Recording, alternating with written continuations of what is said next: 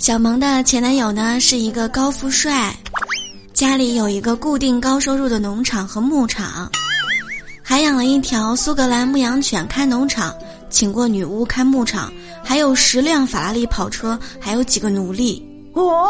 他自己呢身价也高还有一家自己的餐厅一家超市更是高收入。可是自从他 qq 被盗之后他就什么都没有了。